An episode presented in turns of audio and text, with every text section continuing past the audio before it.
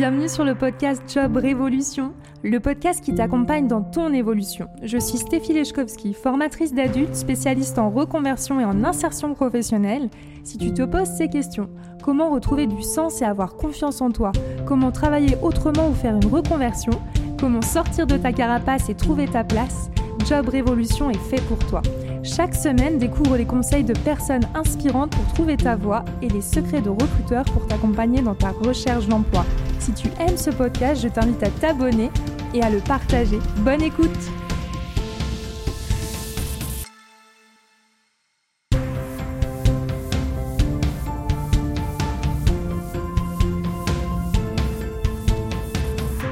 Bienvenue dans ce nouvel épisode de Job Révolution consacré aux secrets de recruteurs, avec comme invité Marion Chevalier, qui est spécialiste RH et recrutement au sein des HUG, c'est-à-dire des hôpitaux universitaires de Genève qui reçoit plus de 30 000 candidatures par année. Elle vous dévoile dans cet épisode comment le recrutement se fait et surtout des conseils concrets pour trouver un emploi et rassurer un recruteur. Je vous souhaite une bonne écoute.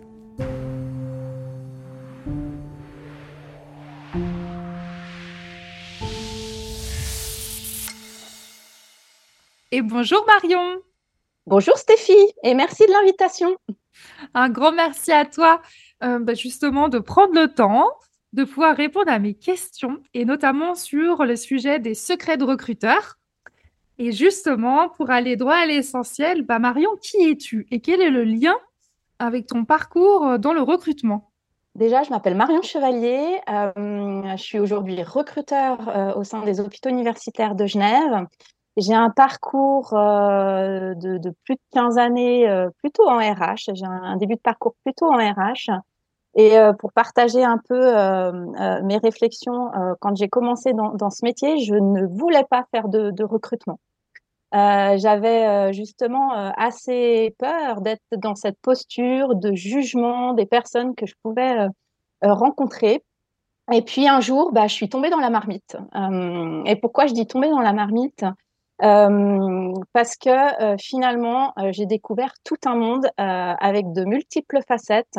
Et puis, c'est un petit peu finalement ce, ce cliché de, de, de jugement qu'on peut parfois percevoir côté candidat, que j'ai envie un peu de déconstruire au travers de l'interview d'aujourd'hui. Donc, je trouvais ça intéressant de, de, de partager ce, ce, morceau de réflexion, en tout cas, que j'ai pu avoir étant plus, plus jeune. Et puis, euh, pour parler un petit peu de mon, parcours professionnel, j'ai euh, évolué pendant presque 15 années dans le monde de l'automobile, dans, le monde euh, industriel euh, et de recherche et développement. Et puis, euh, ça fait trois années aujourd'hui que, que j'exerce dans le monde hospitalier au HUG. Je voulais aussi préciser que euh, là, je vais partager pas mal ma réalité de recruteur, euh, mais que j'ai aussi été dans une période de recherche d'emploi, comme on dit, même si j'aime pas trop le terme de recherche d'emploi. Euh, je sais ce que ça peut être, je sais ce que ça peut être aussi euh, une période de montagne russe euh, émotionnelle, de remise en question. et ça aussi, c'est un éclairage que, que, un éclairage complémentaire que ça m'a donné dans mon dans mon rôle en tant que recruteur.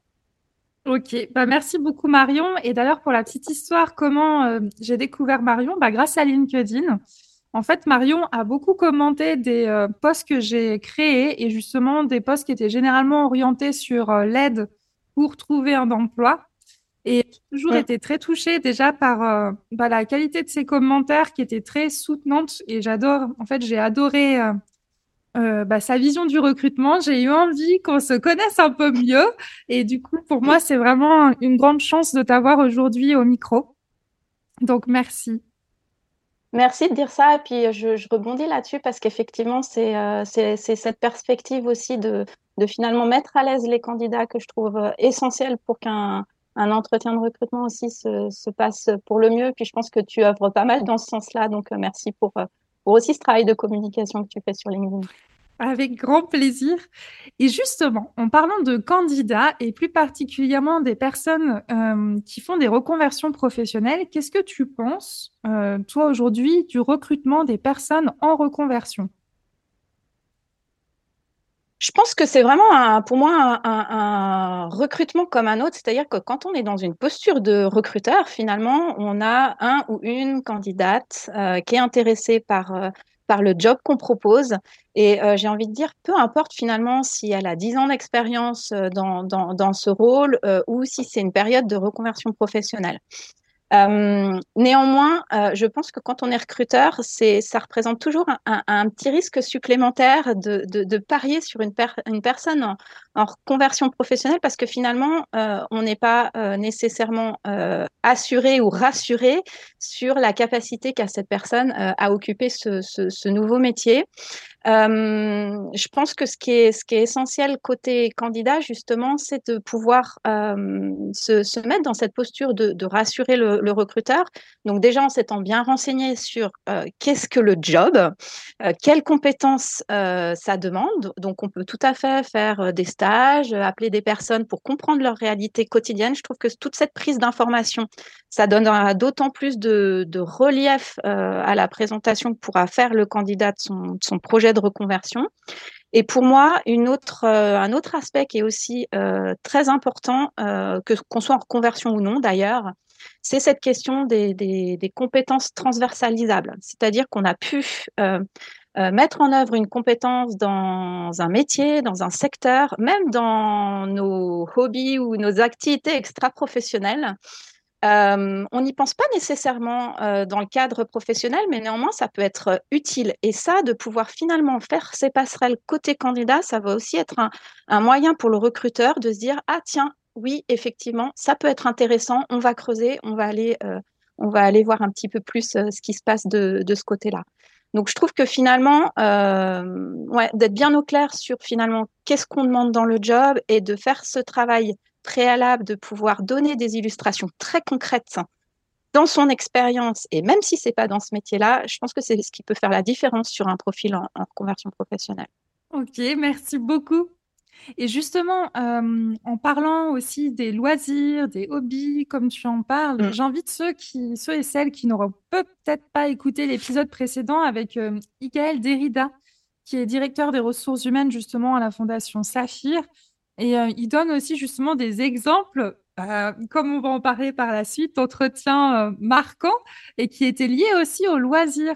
Donc, d'où l'intérêt aussi de, bah, de aussi se connaître, mais de valoriser aussi bien ce qu'on aime dans la vie pour pouvoir en fait les, les, les, exposer ou les présenter comme des compétences concrètes transférables dans un, dans un poste.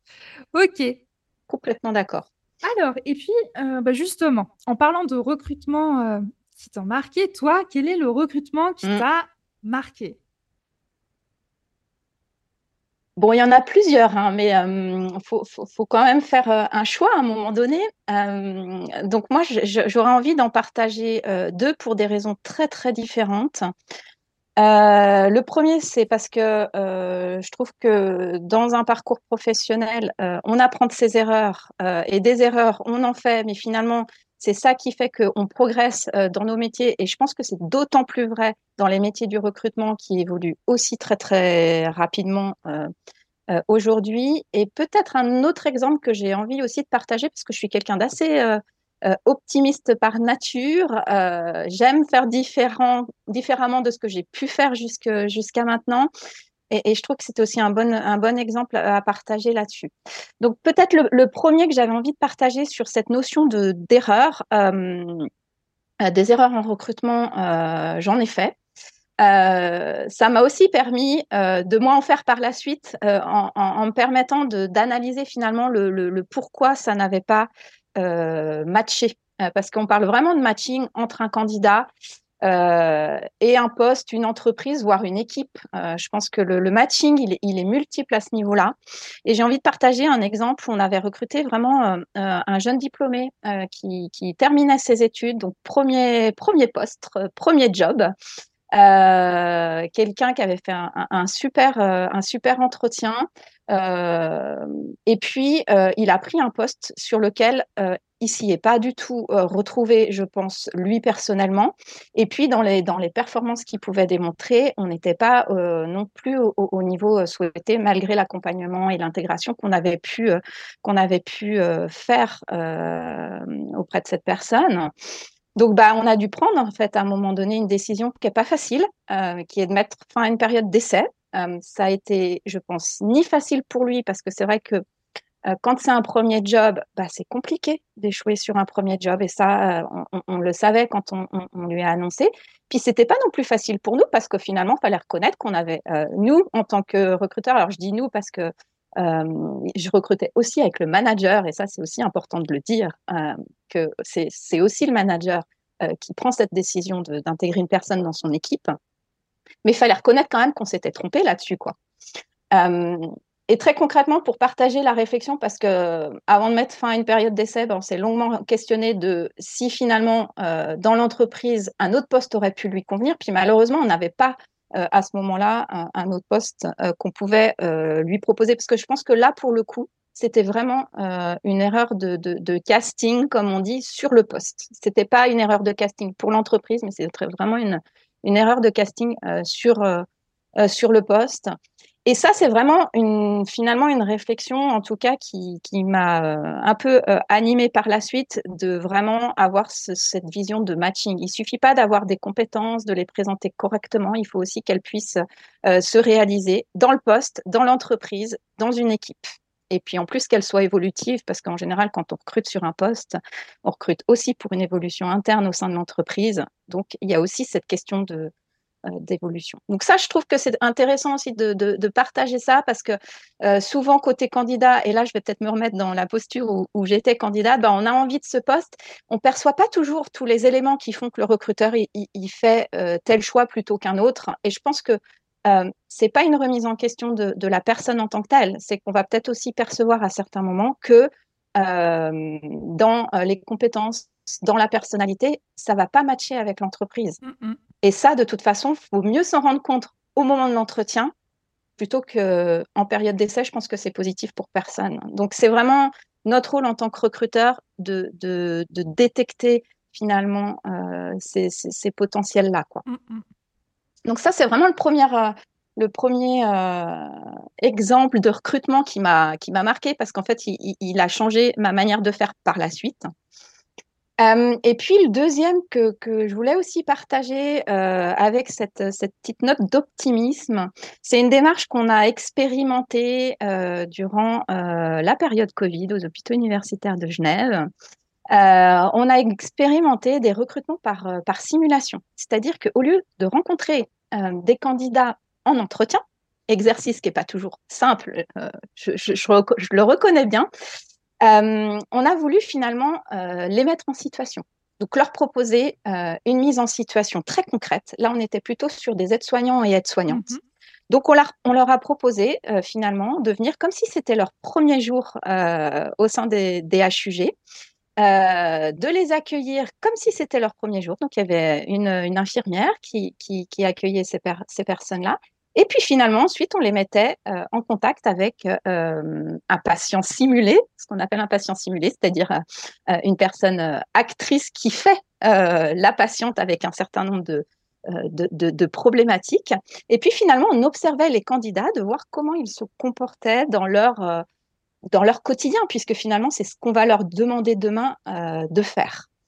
Donc, il y avait quand même deux éléments qui étaient très importants pour nous. C'est déjà la, partie d'accueil pour mettre euh, à l'aise les candidats, parce qu'on sait que que ce soit un, entretien ou que ce soit une mise en situation, peut-être encore plus la mise en situation, parce que les gens sont très peu habitués à ce genre de démarche, ça peut être assez stressant. Donc notre rôle là, c'était vraiment de les mettre un maximum à l'aise. On sait qu'on ne pourra pas enlever tous ces éléments de stress, mais néanmoins de le réduire euh, au maximum avec les moyens qu'on peut mettre qu'on peut mettre euh, en œuvre. Et puis, après la simulation, on avait aussi un débriefing, un débriefing avec le candidat, de savoir comment lui l'avait vécu. Puis, à certains moments, il y a, certains, il y a des candidats qui nous ont dit Ah, j'ai oublié de faire ça. Hmm. Ouais, ben c'est OK, en fait. À partir du moment où ils nous le disent, c'est OK, parce qu'on sait que finalement, dans le futur, euh, une fois enlevé cette notion de stress, ils seront capables, en fait, euh, de, de, le mettre en œuvre dans, dans, leur rôle au quotidien auprès des patients et des patientes. Donc ça, c'est vraiment quelque chose qui était très instructif. Et puis, on a ajouté à ça un recrutement sans CV. C'est-à-dire que on avait fait une présélection, mais le jour J, sur les personnes qui observaient les, comportements des candidats, ils n'avaient pas accès au CV des, personnes, justement pour, pour tester ce recrutement à l'aveugle et sortir de ces biais de, de parcours ou de diplômes qu'on peut, qu'on peut avoir. Et j'avoue que le, le, résultat était assez intéressant et c'est pas toujours là où on attend euh, les candidats que dans, dans la réalité du terrain, on les retrouve le plus. Donc euh, ça, je, ça, j'ai trouvé euh, intéressant à plusieurs, à plusieurs titres. Déjà parce que observer des candidats en situation réelle, c'est beaucoup plus prédictif de, de, la performance à venir dans, dans un job mmh. plutôt qu'un entretien. Et puis vraiment tester ce, recrutement sans CV dont les recruteurs parlent quand même pas mal sur, euh, sur, euh, sur, euh, dans, les questions qui peuvent se poser. Je trouvais aussi intéressant de, faire cette expérience-là. Ok, c'est super intéressant. Les deux, enfin les mmh. deux exemples sont hyper intéressants. En plus, ça me permet de, de rebondir sur euh, bah mon j'ai été licenciée pour la première fois de ma vie et pour la dernière fois normalement voilà. Euh, justement lorsque j'étais euh, consultante en recrutement pour Carrière Plus qui est à Genève qui est une super agence vraiment j'étais ravie de travailler là-bas j'ai adoré ce côté découverte du recrutement. Ceci dit par contre ils m'ont recruté pour recruter des personnes au service finance et c'est vrai que je pense aussi, moi, j'étais trop, euh, trop dans une démarche que oui, je vais apprendre, etc. Et j'ai eu beaucoup de difficultés à connaître toutes les facettes des différents métiers de la finance. Et du coup, c'est la première fois où ils m'ont pas gardé après la période d'essai, pour d'autres raisons en interne aussi. Mais je leur en suis vraiment très reconnaissante parce que euh, finalement, la période d'essai, c'est aussi bien pour euh, l'employeur que pour le candidat et c'est mmh. aussi grâce à cette, euh, ce refus, quelque part, que bah, je me suis enfin posé des questions sur ce que j'avais vraiment envie de faire. Et, euh, et que du coup, j'ai commencé après ma reconversion vers l'insertion. Donc, euh, c'est vrai que c'est intéressant aussi de le soulever. Et ça n'a jamais été soulevé encore dans les épisodes précédents. Donc, merci beaucoup. Et, et, alors là. Puis tout dépend de comment on le fait. Je mmh. pense que c'est ça aussi qui est, qui est, qui est important. C'est finalement de, c'est pas c'est pas c'est pas un exercice euh, simple, je pense pour personne. Finalement, idéalement, on n'a pas nécessairement envie d'aller sur ce genre de truc, mais euh, comme tu dis, ça peut être aussi euh, un moyen de, de, bien rebondir et d'apprendre. Et c'est, je trouve que c'est, plutôt ça qui est, qui est important finalement. Mmh. Et bravo aussi pour la nouvelle méthode du coup de recrutement. Et du coup, suite à cette phase de recrutement en simulation, est-ce que les personnes ont été recrutées? Est-ce qu'elles sont toujours au HUG oui, il y a un certain nombre de personnes effectivement qui, euh, qui ont été euh, recrutées, qui sont au HUG effectivement. Mm. Génial. Merci beaucoup. Et puis, j'avais une autre question aussi sur... Euh, bah, j'aime bien parler des anecdotes, en fait, dans les secrets de recruteurs. Il y a aussi cette, ce côté, bah, qu'est-ce qu'on voit derrière l'envers du décor, mais du côté recruteur. Donc, pour toi, quel a été le pire entretien qui t'a marqué? Moi, vraiment, le, pire entretien qui m'a marqué, euh, c'est un de mes premiers entretiens que, que, j'ai pu faire euh, en solo. Euh, et je reviens un petit peu là-dessus parce que je voulais pas faire du recrutement à la base. Vraiment, ça, c'est quelque chose qui était, qui était compliqué, compliqué pour, pour, moi, en tout cas, à l'origine. et je pense que ce premier aussi entretien m'a fait comprendre un certain nombre de choses. Euh, donc j'étais en entretien euh, avec euh, une personne d'origine asiatique et je pense que ça, ça a eu un impact fort parce que en fait finalement j'ai posé un certain nombre de questions qui fonctionnaient plutôt bien habituellement hein, sur les réponses que, que, je pouvais avoir pour avoir les éléments pour me dire est-ce que oui, est-ce que non, hein, parce que c'est ça notre rôle finalement. et puis là, en fait, les réponses étaient euh, très brève. J'arrivais pas à rentrer, à comprendre euh, finalement ce que la personne avait pu faire, etc. Euh, et puis ça m'a pas mal, ça m'a pas mal, pas mal questionné. Puis c'était à la période où effectivement on avait, on avait pas mal de développement qui se faisait en Asie. Hein, ça date, hein, ça date d'il y a une quinzaine d'années pour, pour tout dire, Stéphie, donc c'est pas, c'est pas tout jeune. mais je crois que c'est ce, ce, questionnement finalement que j'ai eu de me dire, bah tiens, pourquoi j'ai pas réussi à, à, avoir les, les, les, réponses en fait, à, à aller chercher l'information dans ce que pouvait me dire euh, la personne que j'avais euh, j'avais face à moi. Et puis en discutant avec euh, avec des collègues qui étaient habitués effectivement à travailler avec des personnes localisées en Asie, en fait, les systèmes de communication sont pas sont pas les mmh. mêmes. Hein. Cette question du oui, du non, les Asiatiques ne disent jamais un non frontal. Enfin voilà. et j'ai découvert finalement tout un tout un monde où on n'a pas tous les mêmes codes de communication. Et ça, je pense que c'est quelque chose qui est, qui est, quand même assez important, c'est que euh, des fois, on va poser une question et puis on va pas tout de suite avoir euh, la réponse. Puis si on la pose un petit peu différemment, on va avoir des éléments de réponse. Et, et je crois que c'est aussi ça qui, est, qui, fait euh, la richesse du, recrutement, c'est que on rencontre des personnes très différentes, au parcours très différents aux cultures aussi euh, très différentes. Euh, et finalement, nous, notre rôle, c'est d'aller chercher cette information qui nous permet de dire est-ce que cette personne va réussir et va s'épanouir dans, le poste qu'on propose? Mm. Je pense que se poser ces questions-là sur, sur les modes de communication, c'est vraiment quelque chose, moi en tout cas, qui, m'a apparu crucial. Et puis des fois, si on n'a pas les réponses, c'est pas parce que euh, le candidat n'a pas réussi à nous les donner, c'est peut-être qu'on n'a pas posé la bonne question. Et en tout cas, se, se, poser la bonne question, je trouve que c'est ce qui nous permet aussi d'évoluer dans, euh, dans, notre métier et de faire mieux la fois prochaine. Mmh. Ah, Donc ça, ouais, c'est un entretien. Euh, ça a été très, très compliqué dans ma posture de recruteur, en tout cas. Et ça t'a marqué, du coup, parce que ça fait un moment. Oui, donc, euh oui ça fait un moment et je m'en souviens encore. C'est juste. Ah, c'est hyper intéressant. Ça me fait rebondir sur un, un, jeune érythréen que j'avais accompagné pour trouver un apprentissage, justement, dans tout ce qui était médical. Et il avait des soucis de français et du coup sa culture. Et pour en revenir à la culture, il mm. est, en fait, ce jeune homme est, formidable. Enfin, sincèrement, d'ailleurs, au cas où euh, il cherche justement une place aussi euh, comme soignant, il a eu son apprentissage, il m'a recontacté. Et, mais bon, à l'époque, c'est vrai qu'il avait des difficultés en français et en plus, du fait de sa culture, il n'osait pas, en fait, euh, par, par un côté humble dû à sa culture, eh ben, il avait beaucoup de peine à se valoriser. Et en fait, j'ai découvert des informations, comme tu disais, en posant des questions. Mm. Mais alors, sincèrement, en plus, euh, il me semble que ça, c'était juste avant un entretien, alors qu'on s'était vu déjà beaucoup de fois pour faire ses dossiers de candidature, rechercher, etc. Et heureusement, en lui posant des questions, j'ai découvert mm. qu'il avait plein de choses à offrir et qu'il fallait absolument mm. valoriser. Mais parce que c'est dans sa culture que ça se fait pas, je me souviens encore, il m'a dit, mais madame, ah bon, je peux faire ça? Parce que moi, dans mon pays, ça se fait pas. En fait, ça se fait pas de se mettre en avant, euh, de parler qu'on prend soin des gens parce qu'il le faisait avec le cœur en plus. Et pourtant, il avait des années d'expérience. Enfin, c'était assez incroyable.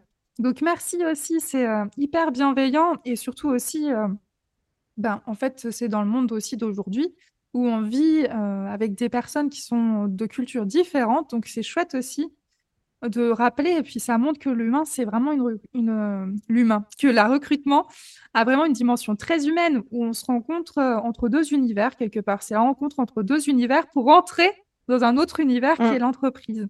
Mm, mm. Complètement. Et puis, dans les autres anecdotes, est-ce que tu as une, une anecdote drôle à partager? Ouais, j'en ai une, euh, j'en ai une. Euh, en tout cas, moi, qui m'a fait beaucoup rire. Je sais pas si elle fera, elle fera rire d'autres personnes qui nous écouteront, mais en tout cas, moi, elle m'a fait beaucoup rire. Euh, je recrutais. Alors là, j'étais plutôt dans une dans une posture de manager parce que je recrutais un stagiaire RH dans mon équipe. Euh, et puis j'avais reçu euh, la candidature euh, d'un jeune homme qui s'appelait Achille. Peut-être qu'il se reconnaîtra s'il écoute le podcast. Et puis en fait, dans tous les échanges, on avait eu des échanges de mails avant de se rencontrer en fait. Et puis dans tous les échanges, je lui avais dit bah, bonjour madame, etc., etc. c'est vrai que c'est un prénom que moi je, je, ne connaissais pas, donc je savais pas que c'était un prénom masculin à l'époque. Et puis le jour de l'entretien, euh, bah, quand je suis allée pour, pour le rencontrer, je m'attendais euh, à avoir une, euh, dame finalement face à moi et puis j'avais un monsieur face à moi. Donc là, j'avoue qu'il y a eu un petit moment, je pense, euh, euh, euh, de blanc. Donc j'ai appris des choses à mes dépens, à mes dépens ce jour-là. je trouve que bon, on en a bien rigolé après parce que finalement, il nous a rejoint dans l'équipe et puis et puis on a collaboré ensemble. donc donc on en a bien rigolé par la suite. Mais pourquoi je prends aussi cet exemple-là qui pour moi est important C'est parce qu'en fait, euh, ça aborde euh, un, sujet primordial euh, dans, dans, le fonctionnement humain, c'est ce côté des biais cognitifs qu'on peut avoir. Et là, typiquement, ça fait appel à un biais qu'on appelle les biais de stéréotypes. On sait que dans nos métiers RH, on reçoit beaucoup plus de candidatures de femmes que d'hommes. Donc finalement, on crée des raccourcis dans notre cerveau qui nous aident à aller très très vite dans nos quotidiens, mais qui parfois peuvent se révéler injuste ou faux. Euh, et, je trouve que cet exemple, euh, parmi d'autres, euh, il, révèle que finalement, bah, on peut toujours avoir des surprises. Et c'est pas parce que on va faire des conclusions hâtives, parce que on a l'expérience qui nous dit que, bah voilà, telle personne est plutôt comme ça. Enfin, avec nos collègues, on prend toujours l'exemple du, du, marathonien qui est plutôt perçu comme quelqu'un d'individualiste. mais ça veut rien dire en fait tout ça. Je veux dire quelqu'un qui est typiquement dans une prise en soin toute la journée, bah, peut-être que dans, ce, dans son temps libre, il a envie de se ressourcer euh, euh, plus sur un sport euh, individuel, ou alors peut-être qu'il fait du, du, marathon avec d'autres personnes. Mmh Donc tout ça, en fait, on peut rien en conclure. Et je trouve que cet exemple-là, au-delà d'être drôle, il révèle aussi ça. Il révèle que bah, on peut chacun avoir euh, notre prisme euh, des biais et c'est aussi euh, nous notre rôle de, finalement savoir mettre le doigt dessus pour les éviter au maximum. Mm. Bah merci, c'est super intéressant et encore une fois, ce que je trouve touchant dans ta, dans ta démarche et ta posture à travers déjà le début de cet épisode, c'est que tu permets aussi une ouverture d'esprit en fait sur euh, une ouverture euh, d'esprit, surtout sur les candidats, mais sur le monde en fait qui nous entoure. Et du coup, euh, oui. c'est, moi, je suis dans un œil extérieur comme ça. Franchement, c'est hyper touchant. La bienveillance. Enfin, encore une fois, je suis trop contente que tu sois là. Tu apportes vraiment beaucoup de, d'humain dans ce recrutement. Donc, merci beaucoup. Bon, je pense que c'est ce que cherchent les, tous les recruteurs, d'apporter de l'humain dans, dans, le, dans le recrutement. Alors, normalement, oui, Normalement, oui. Alors, et du coup, justement, euh, pour parler plutôt des, conseils d'humain, d'humain à humain. Ouais. Est-ce que tu aurais euh, trois, quatre conseils à donner aux personnes qui, euh, voilà, qui cherchent un emploi, que ce soit des personnes en reconversion professionnelle ou pas? Toi, qu'est-ce qui tient à cœur de partager avec les personnes qui sont dans cette situation? Alors, le premier conseil que j'ai envie de partager, euh, c'est finalement de, profiter de toutes les opportunités d'interaction qu'on peut avoir euh, dans notre vie, parce qu'on se rend compte que euh, on associe souvent le recrutement à l'entretien ou au CV. C'est loin d'être réduit à cette partie-là. Euh, un job, on peut très bien euh, le trouver euh, dans une association, on peut très bien le trouver en échangeant avec un autre parent dans la cour de récréation de nos enfants. On peut très bien le trouver à d'autres moments. Et finalement, ça ne se joue pas que sur la lecture d'une annonce à laquelle on postule. Donc ça, je trouve que finalement, quand on est candidat, à tout moment, on est dans une posture, ou on peut être dans une posture de candidat. Mm. Euh, et, ça, ça peut aussi euh, déclencher des opportunités. Quand vous contactez euh, un recruteur, etc., même si vous n'avez pas encore postulé sur un poste, vous êtes dans une posture de candidat. Et finalement, tout ce que vous pouvez dire ou faire dans, ces moments-là, bah, ça reste dans l'esprit du, recruteur qui est face à vous, du recruteur ou du manager hein, d'ailleurs, parce que euh, les managers ont aussi euh, leur, leur, leur, rôle à jouer euh, dans tout ça. Donc pour moi, c'est vraiment quelque chose de, de, de hyper important de, d'avoir finalement, on va revenir à cette ouverture d'esprit, mais à cette ouverture d'esprit qu'on peut être candidat à tout mmh moment. Et euh, si on parle plutôt des processus de recrutement, moi je voulais aussi partager une anecdote euh, là-dessus euh, d'une personne que, que j'ai rencontrée voilà, pour, pour un poste qui n'a pas été retenue parce qu'il y avait une autre personne finalement qui correspondait davantage à ce qu'on recherchait à à ce moment-là. Euh, et cette personne, finalement, a demandé un feedback de l'entretien. Donc, on a pris le temps d'échanger. Et ça, ça peut aussi faire pour moi euh, la différence quand c'est bien fait. C'est-à-dire que quand vous sollicitez un recruteur pour avoir euh, un feedback d'entretien, à partir du moment où il y a une certaine ouverture d'esprit, où il y a un dialogue qui, s'instaure par rapport à ça, euh, bah ça aussi, ça reste dans l'esprit du, recruteur. Et c'est pas parce que vous n'avez pas été retenu aujourd'hui que demain vous ne le serez pas. Et pour prendre l'exemple très concret de, cette, personne-là, euh, moi j'ai eu un nouveau poste à, pourvoir un an après et je l'ai recontacté en fait parce que ce feedback avait été très constructif dans la manière dont il avait été euh, abordé par, cette personne. Et puis depuis, elle a été engagée au HUG. Donc, euh, je veux dire, ces moments-là, en fait, c'est pas parce que vous n'êtes pas retenu que ça s'arrête là. Euh, misez sur le long terme, misez sur le long terme. Ça, c'est un message qu'on passe, euh, que ce soit aux candidats ou aux managers sur lequel, euh, avec lesquels on recrute aussi, c'est miser sur le long terme. C'est pas parce qu'aujourd'hui ça ne l'a pas fait que demain ça ne le fera pas. Mmh sur ce poste ou sur un autre. Est-ce qu'il y a, en tout cas au HUG, par rapport au. J'imagine que vous devez avoir un nombre impressionnant de candidatures. Est-ce que y a... Oui, pour donner quelques chiffres, peut-être, ah, voilà. comme ça, ça donnera un peu. Euh, on en reçoit entre 30 000 et 40 000 à l'année. Oh, là là, ok. Waouh. Oh là là là. Ouais. Et comment vous faites du coup pour faire un premier tri? Bah, on est euh, en fait pour faire le premier tri, il faut être euh, assez au clair sur ce qu'on mmh cherche déjà. Donc ça c'est une des premières choses. On a également euh, voilà, un, certain nombre de règles euh, de recrutement euh, à observer aussi dans, dans, nos pratiques, mais on n'a pas de logiciel de tri automatisé comme peuvent en avoir d'autres structures, d'autres organisations. Donc ça reste une analyse du CV, une analyse de la lettre de motivation et puis des autres éléments qu'on peut aussi demander sur sur pour postuler au HEG. Donc ça, c'est vrai que côté candidat, si on se place côté candidat, puisque là l'objectif c'est de donner des, conseils côté candidat, bah, soyez percutant dans les dans, dans, vos CV, dans les lettres de motivation que, que, que, vous rédigez, vous pouvez faire la différence à ces moments-là. Quoi. Et mmh. justement, par rapport aux conseils, est-ce que tu en aurais d'autres à apporter? Oui, moi, le, le, conseil, et puis là, je pense que je vais un petit peu euh, enfoncer des, des, portes ouvertes, comme on dit, mais vraiment, euh, un, un, des conseils qui me paraît clé, et puis je le, je le répète et je le répète, c'est vraiment de se préparer avant d'aller en entretien. Franchement, préparez-vous.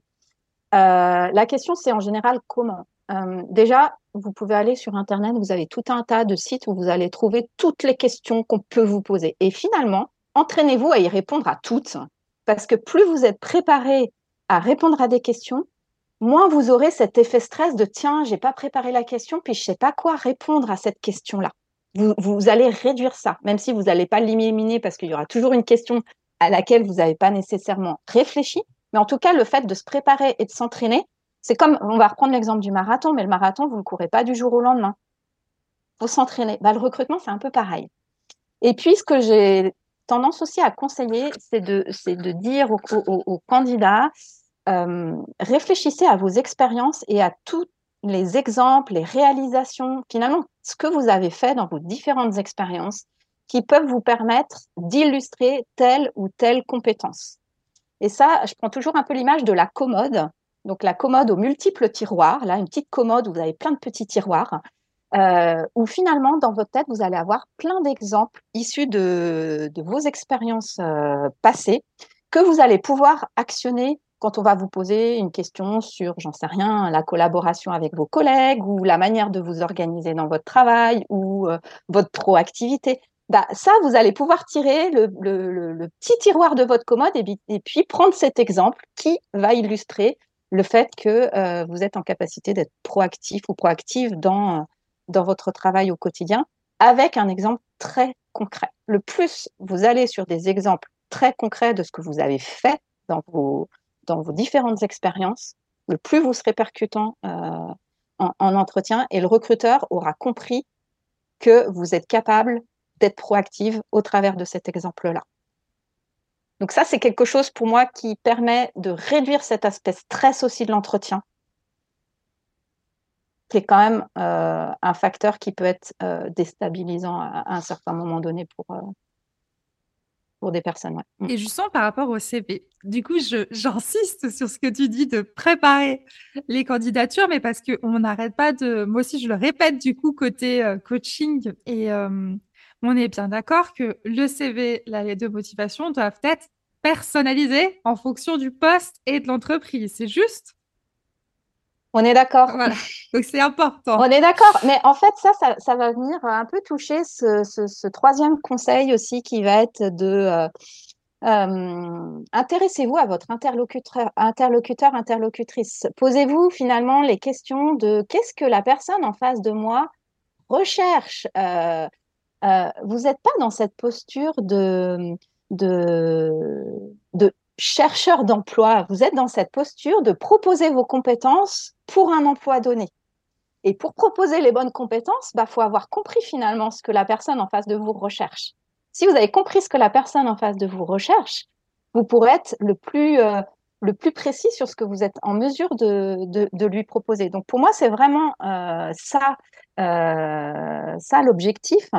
Euh, peut-être une précision sur quelle est la différence entre euh, le CV et la lettre de motivation. Donc pour moi, le CV, c'est un petit peu la carte d'identité de, de, de, qui vous êtes, ce que vous avez fait jusqu'à maintenant. Tout comme la carte d'identité euh, de, de l'employeur dans un recrutement, ça va être l'annonce en fait. Donc euh, là aussi, il faut choisir ce qu'on qu qu'on communique prioritairement, ce qui est intéressant prioritairement. Vous pouvez pas tout mettre sur un CV. Il faut choisir.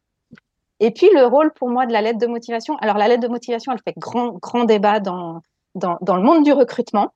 Moi, j'avoue que quand elle est bien faite, elle peut être hyper intéressante comme outil. Et quand elle est bien faite, ça veut dire quoi? Bien faite, ça veut dire que vous êtes capable de faire le lien ou le pont entre votre CV, votre expérience à vous qui vous êtes, et l'annonce, c'est-à-dire le poste qui est recherché par l'entreprise. À partir du moment où vous arrivez à faire l'exercice de qu'est-ce que je propose pour ce poste, et à l'illustrer dans votre lettre de motivation, là, ça peut être pour moi un outil puissant. Mais il faut quand même reconnaître que, on va dire, dans euh, allez, euh, 70% des, des cas, on a une lettre standard. Et là, pour moi, ça ne sert à rien de mettre une lettre standard. Donc oui, personnalisez. Passez peut-être plus de temps à faire vos candidatures. Faites-en moins, mais faites-les mieux. Mm.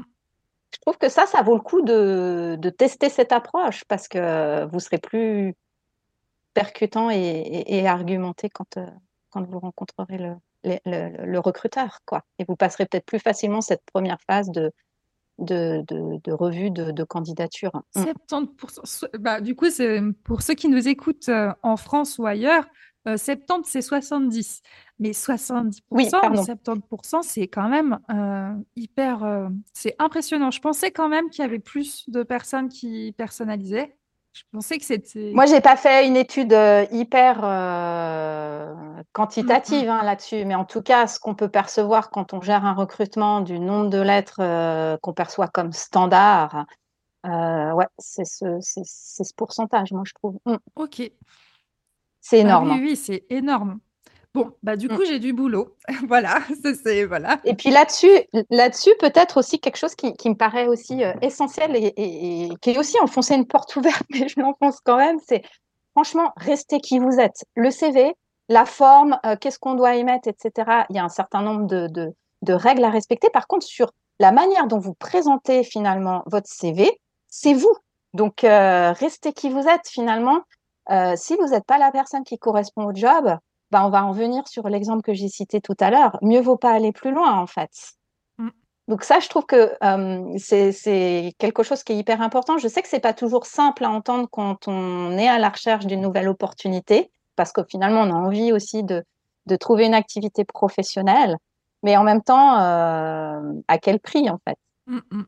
Puis c'est un gain de temps quelque part, le fait de pas de choisir euh, où on postule, si on met plus de temps pour, soit, enfin, pour que les dossiers de candidature soient vraiment plus pertinents, bah, quelque part, vous allez y gagner en faisant moins de candidatures et mettre un petit peu plus de temps, mais pour que vos candidatures soient vraiment top et vous allez avoir plus de chances en plus euh, de retenir à l'attention.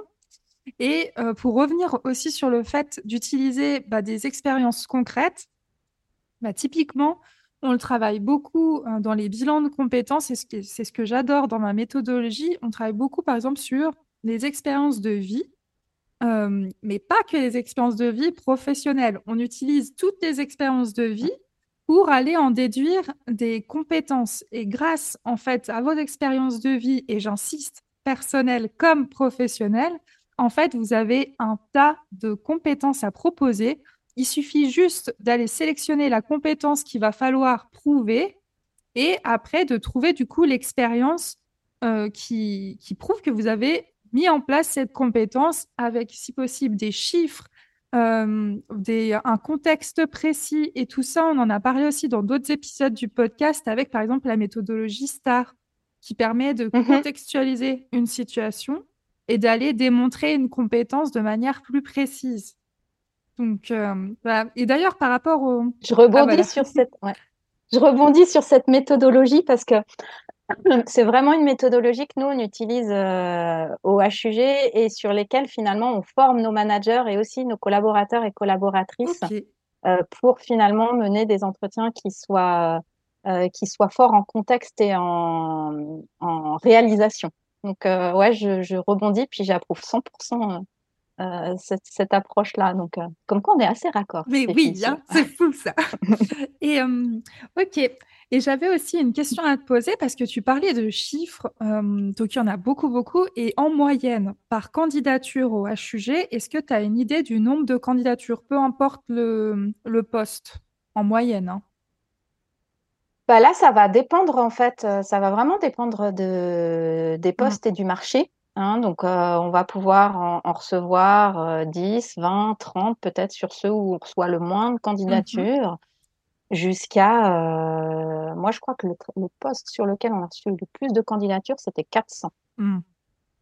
Donc c'est quand même euh, assez colossal. Et puis je rappelle qu'on les étudie à la main personnellement, quoi. Donc donc ça, c'est sûr que bah, en tant que recruteur ou manager derrière l'écran, quand on reçoit vos candidatures, on va vite. Mmh Donc c'est pour ça qu'il faut être assez euh, percutant dans ce qu'on présente et prioriser ce qu'on y présente. Et le plus on est précis et contextualisé, bah, le mieux, nous, ça nous permet de, de, comprendre euh, qui vous êtes et pourquoi vous postulez sur ce, sur ce poste-là.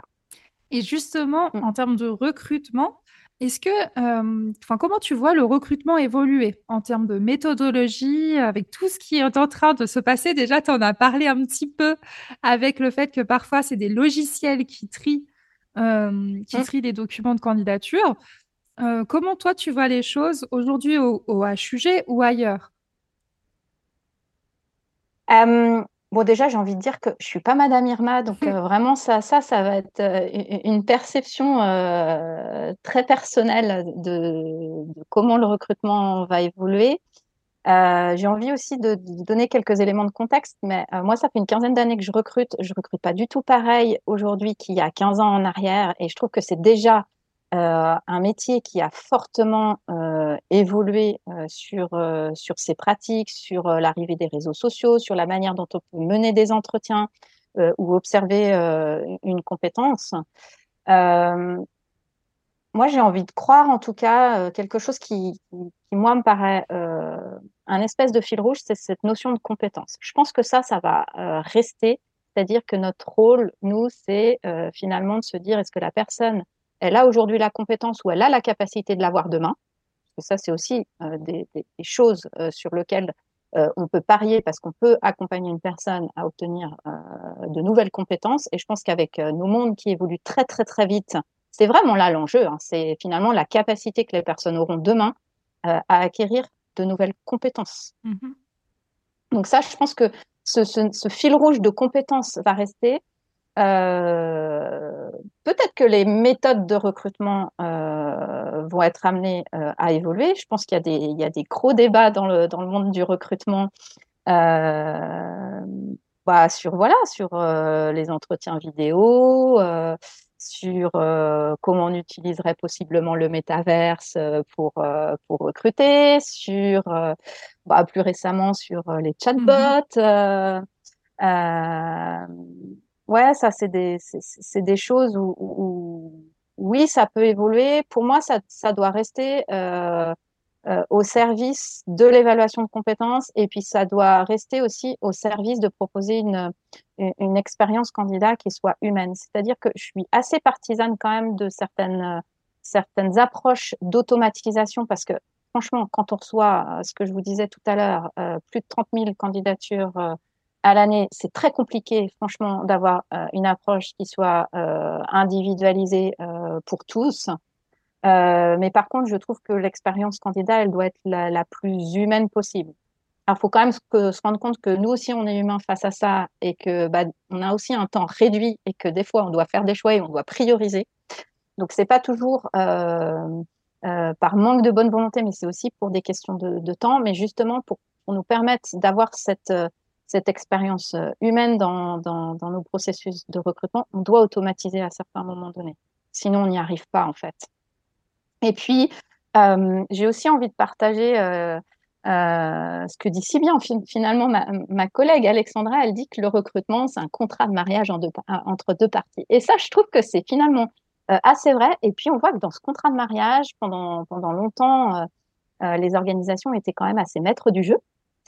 Euh, franchement, euh, ça commence à se retourner fort. Euh, je trouve que ça va aussi des fois beaucoup sur finalement le, fait que le candidat aujourd'hui soit, soit maître du jeu, avec ces, ces, ce qu'on a pu voir aussi récemment, hein, les pénuries. Enfin, je lisais, je lisais une étude il n'y a pas très longtemps, là, une étude française qui disait que sur les annonces publiées, il y avait 0,88 candidats par annonce. Ça veut dire qu'on a moins d'un candidat recrutement.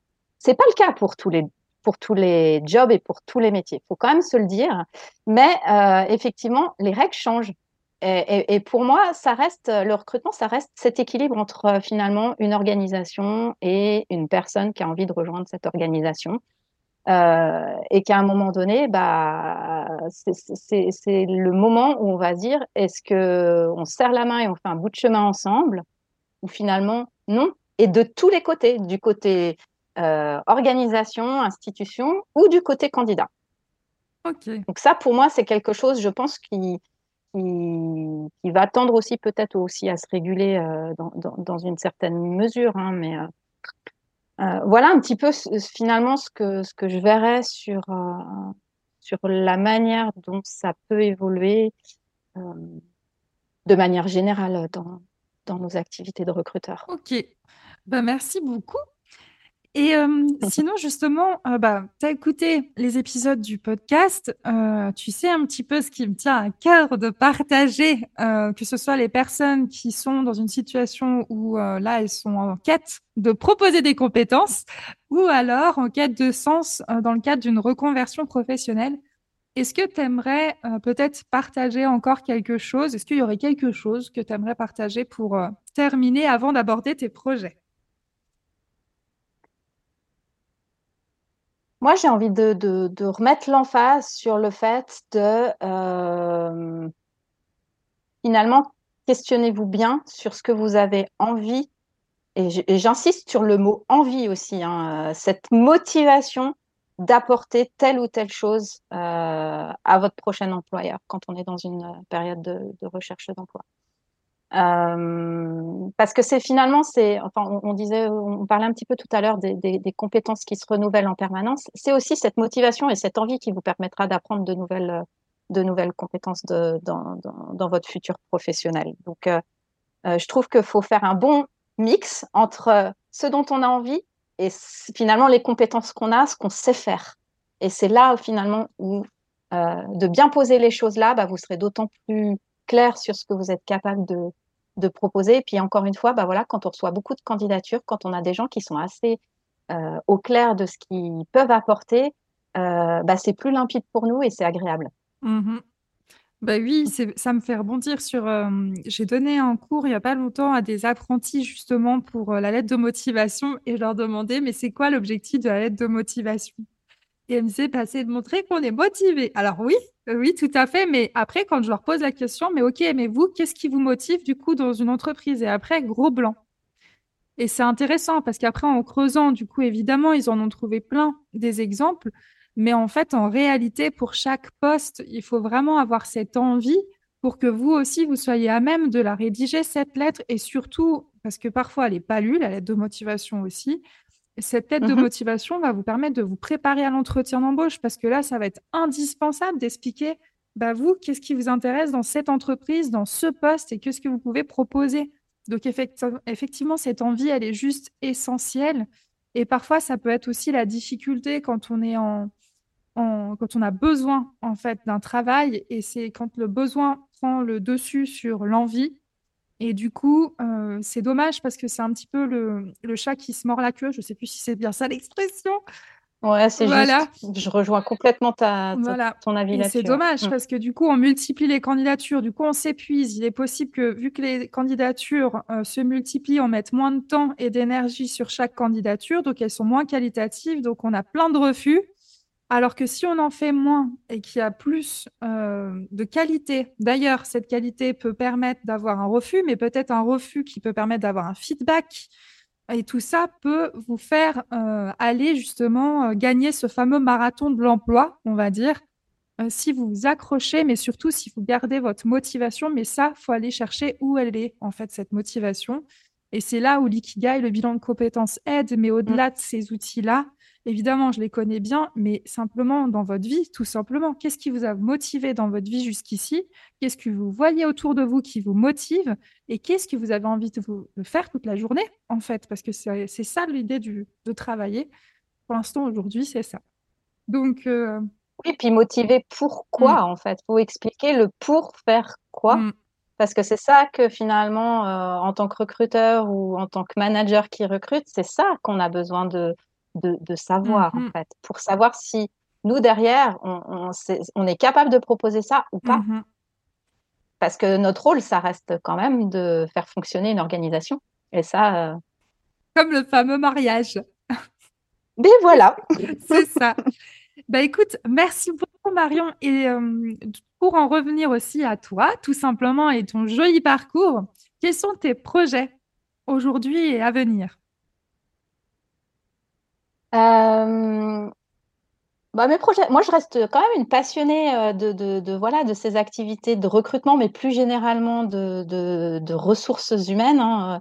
Je trouve qu'il y a aussi des activités très intéressantes en termes d'évolution euh, professionnelle euh, au sein d'une organisation. Enfin, vraiment, le, recrutement, c'est, la première étape hein, finalement euh, du parcours professionnel euh, au sein de, au sein d'une organisation. Vous, vous l'aurez compris, je suis assez orientée organisation quand même.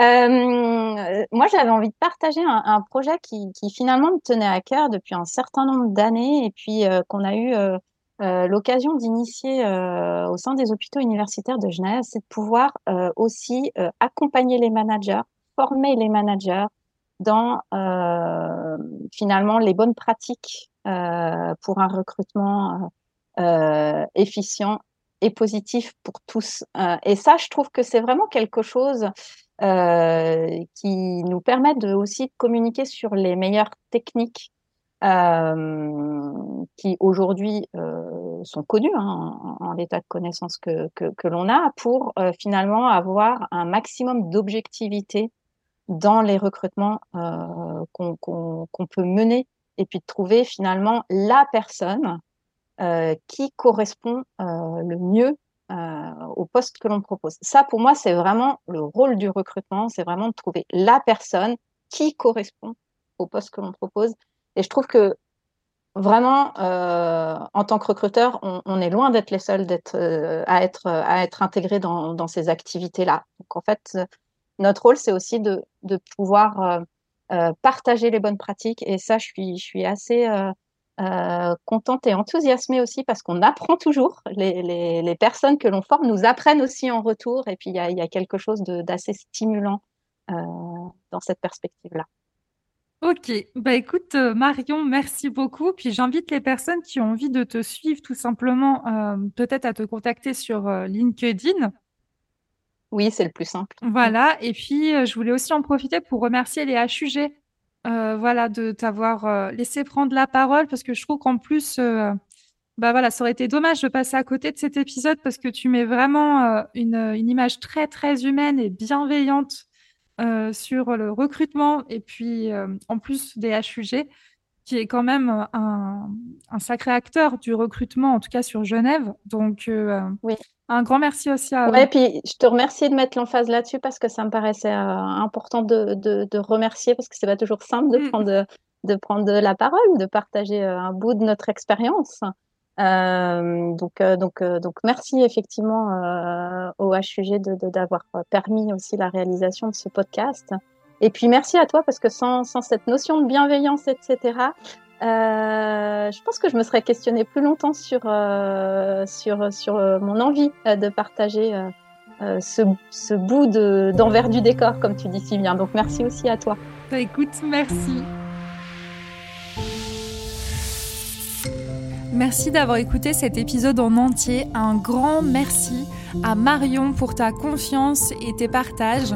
Je vous remercie aussi les HUG d'avoir accepté que Marion puisse témoigner aussi bah, de, de son expérience et aussi mettre en valeur le recrutement au sein des HUG. Si vous avez aimé cet épisode, je vous le rappelle, vous pouvez le partager aux personnes que ça peut intéresser et n'oubliez pas de mettre des étoiles sur Apple Podcast. Au revoir